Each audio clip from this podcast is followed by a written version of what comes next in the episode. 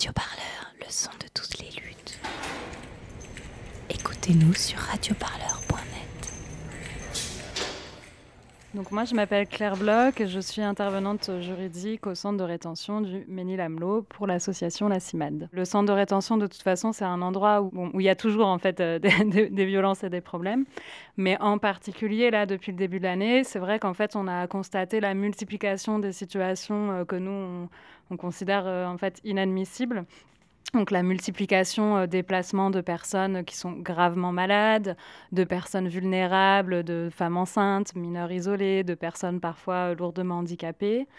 On a également euh, constaté la multiplication en fait du placement des personnes avec des, des troubles psychiatriques assez importants qui ne sont pas vraiment pris en charge au centre de rétention. Moi, c'est Marco Zanquetta et également je suis intervenant juridique euh, pour la CIMAD au centre de rétention de Ménilamlo. Et on a des personnes en fait qui prennent beaucoup de médicaments pour mettre en péril euh, leur vie. Mais après des, actes de désespoir, on en a beaucoup en fait. Les faits qui ont fait ensuite déclencher que la CIMAD s'est retirée du centre de Ménilamlo, ça s'est passé récemment, au mois de juillet. Et c'était une euh, des personnes en fait qui sont montées sur les toits en menaçant de se suicider, en criant où est la justice? Et notamment une de ces personnes en fait a monté sur une euh, grille haute de 4-5 mètres et s'est entouré les coups euh, d'un fil barbelé. Donc la situation était quand même extrêmement grave et extrêmement choquant. D'où la décision en fait de se retirer de ce centre.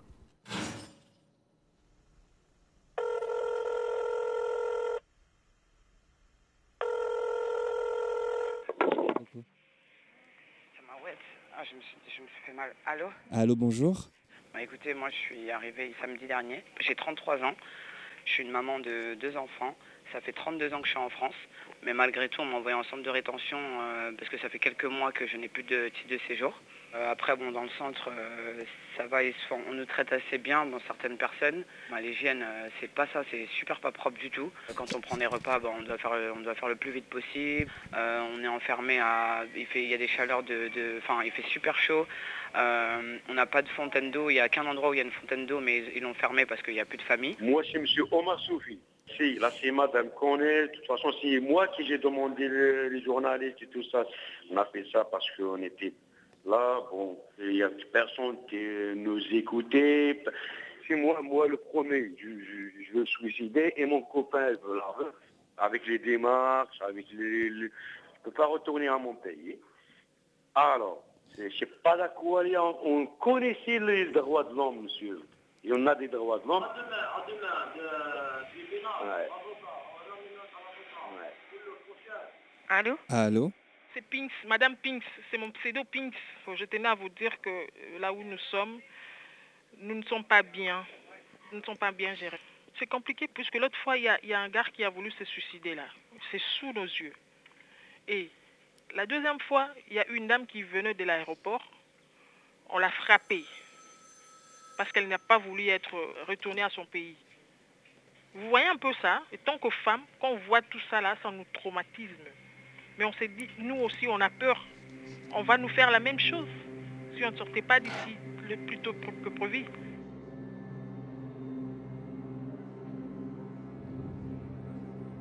Un centre de rétention administrative, c'est une prison pour des personnes étrangères qui n'ont pas commis de délits, de, de crimes, mais qui n'ont juste pas les bons papiers en fait, n'ont pas de titre de séjour, de. Nous, on a une mission qui est à la fois d'informer les gens sur euh, leurs droits, et de les aider à exercer leurs droits auprès de ces personnes.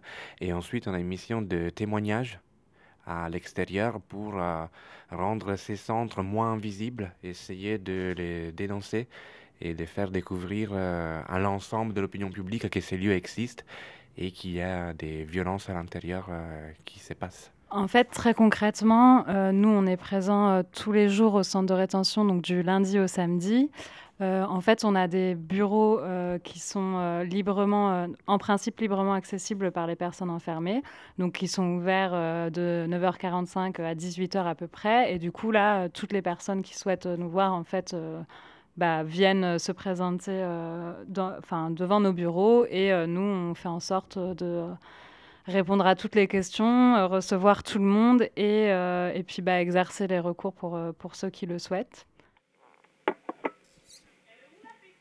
Comme actuellement, il n'y a pas la CIMAD, même pour faire le recours de la CIMAD de l'asile, ils ont dit que non, c'était le travail de la CIMAD. Donc, voyez un peu, quelquefois, nous sommes un peu bloqués puisque la CIMAD n'est pas là.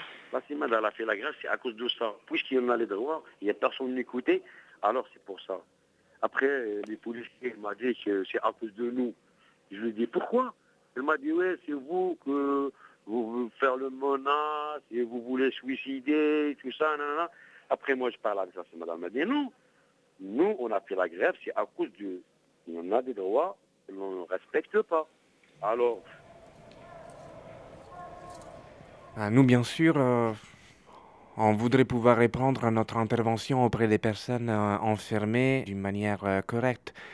Donc, on s'attend à un certain nombre de réponses de l'administration, des mesures concrètes et notamment, on demande à l'administration qu'elle arrête d'enfermer dans les centres de rétention une série de personnes euh, vulnérables, en fait. Les enfants, qui soient accompagnés par leurs parents ou même isolés, des personnes avec des profils psychologiques euh, très lourds, avec des graves pathologies.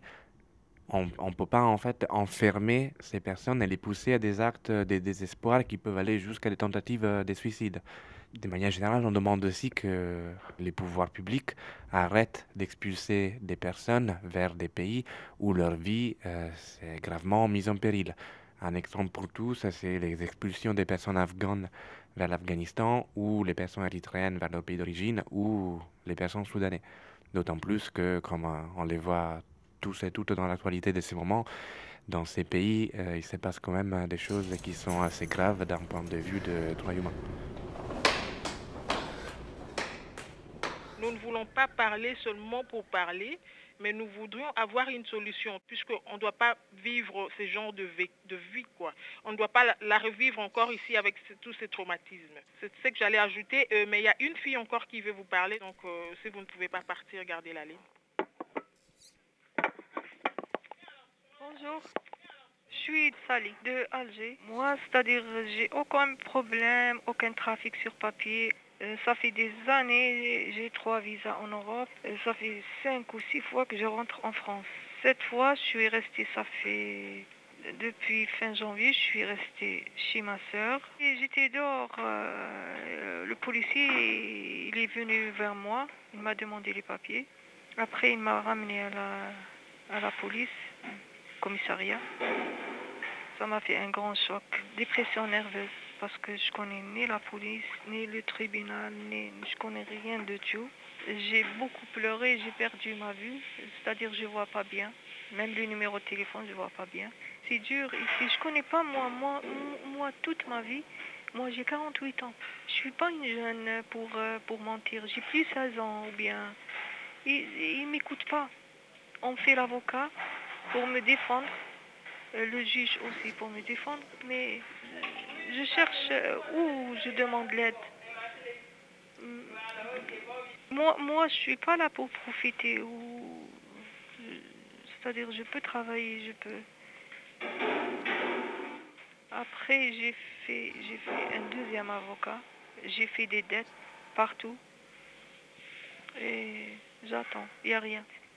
Au moins, au moins qu'il me, qu'il me laisse une période je même si, le résultat est négatif, je vends le reste de mon or et je vais payer les gens pour qu'ils disent pas que je suis, voleuse.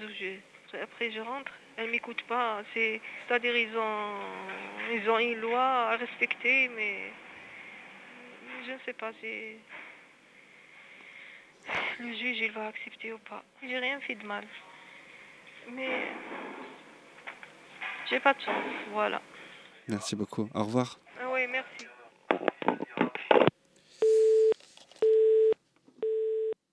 Alors alors je dirais que notre, euh, notre intervention au Ménil, c'est quand même euh, un grand, un grand ensemble de frustrations, je pense.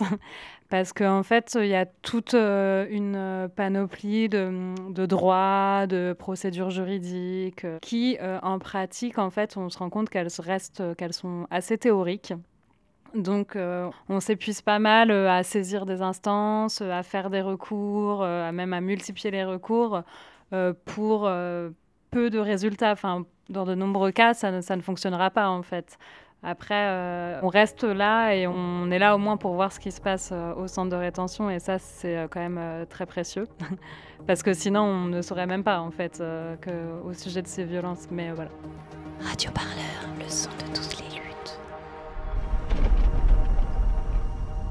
écoutez-nous sur radioparleur.net.